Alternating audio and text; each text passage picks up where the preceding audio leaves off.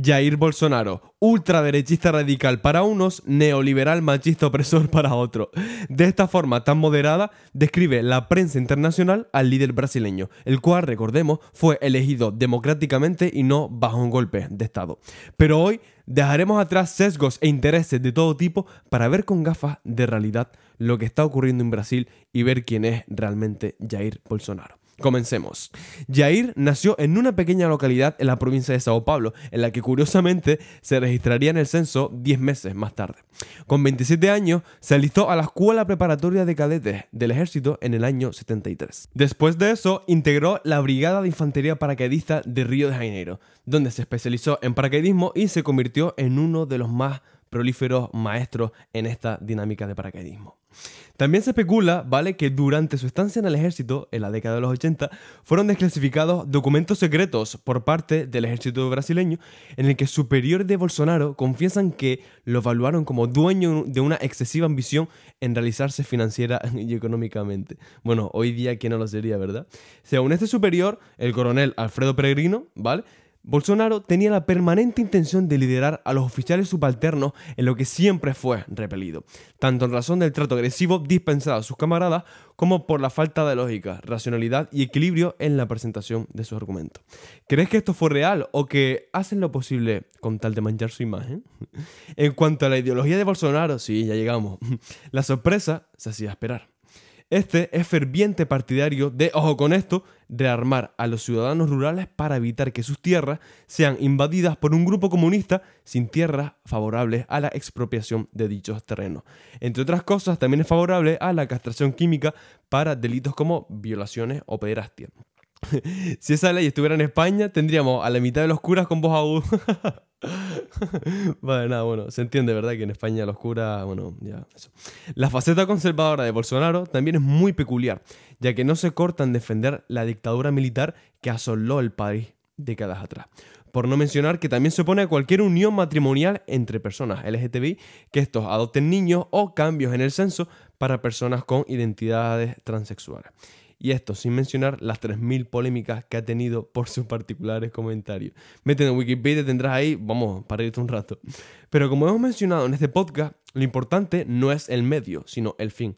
Es decir, prosperidad y crecimiento económico. Y hay que admitir que en esto el líder brasileño se ha lucido y bastante ya que gracias a las políticas liberales de Bolsonaro, Brasil experimenta la caída de desempleo más pronunciada en décadas y la tasa de desocupación, ¿vale?, de empleo llega a los valores más bajos de 2015.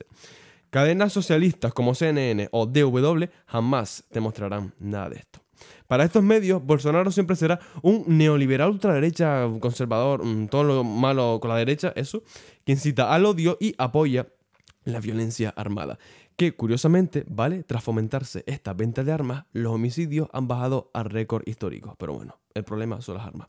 Otras medidas populares de Bolsonaro en cuanto a la economía es que volvió a bajar los impuestos, los cuales redujo en un 35% el impuesto a los productos industrializados.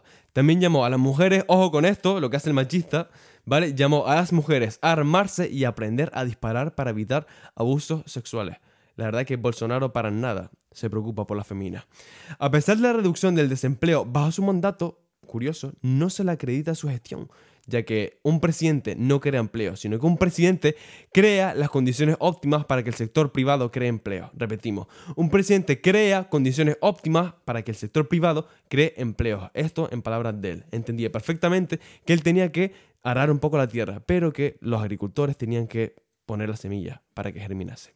También liberalizó el mercado exterior y aunque de joven era muy favorable a una política económica proteccionista, su gobierno redujo considerablemente los aranceles a exportaciones extranjeras, afirmando que el libre mercado es la madre de la libertad.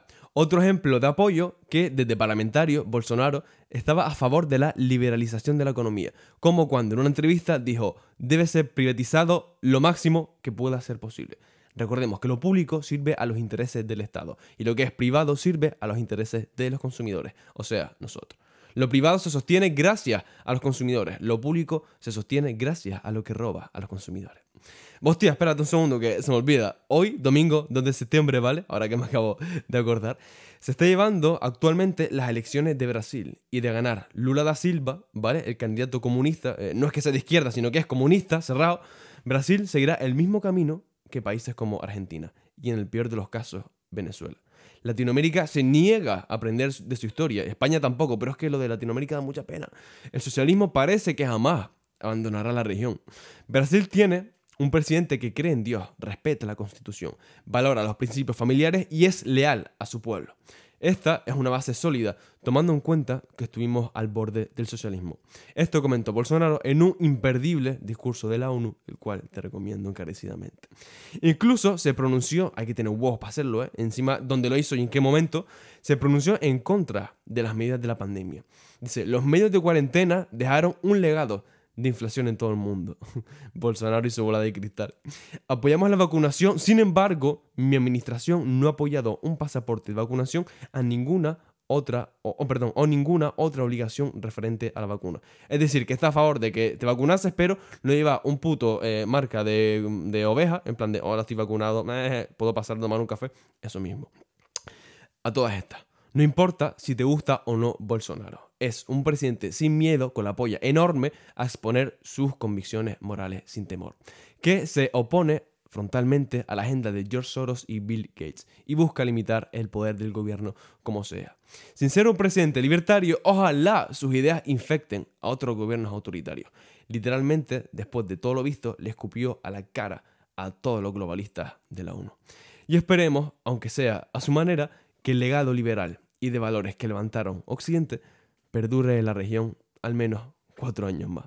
Comparte el podcast con cualquier conocido o persona que necesite escuchar esta información. Y te lo pido encarecidamente porque el liberalismo está en decadencia, porque la gente no piensa, no cuestiona. Y si tú compartes ayudas a correr la voz a estas ideas tan necesaria hoy día, con que sea, pero por favor compártelo. También sígueme y háblame por Instagram para hacerme llegar tus sugerencias, tu consulta o cualquier tipo de charla que quieras hablar conmigo como dos personas corrientes. Suscríbete, es muy importante, ¿vale? En tu plataforma de podcast favorita para no perderte ningún episodio. Estamos en Spotify, Apple Podcasts, Evox, Amazon Music, en todas las tochas. Y comenta en esas plataformas cualquier cosa que te salga del corazón, sea buena o mala, pero por favor que te salga del corazón. Y también, muy importante, puntúa por favor en Apple Podcast, ¿vale? Y en Spotify, 5 estrellas porque realmente este maravilloso programa se lo merece. Muchísimas gracias por estar ahí, escuchándonos y nos vemos el jueves con un nuevo súper, súper episodio. Que tengas una feliz semana y nos vemos pronto. Cuídate.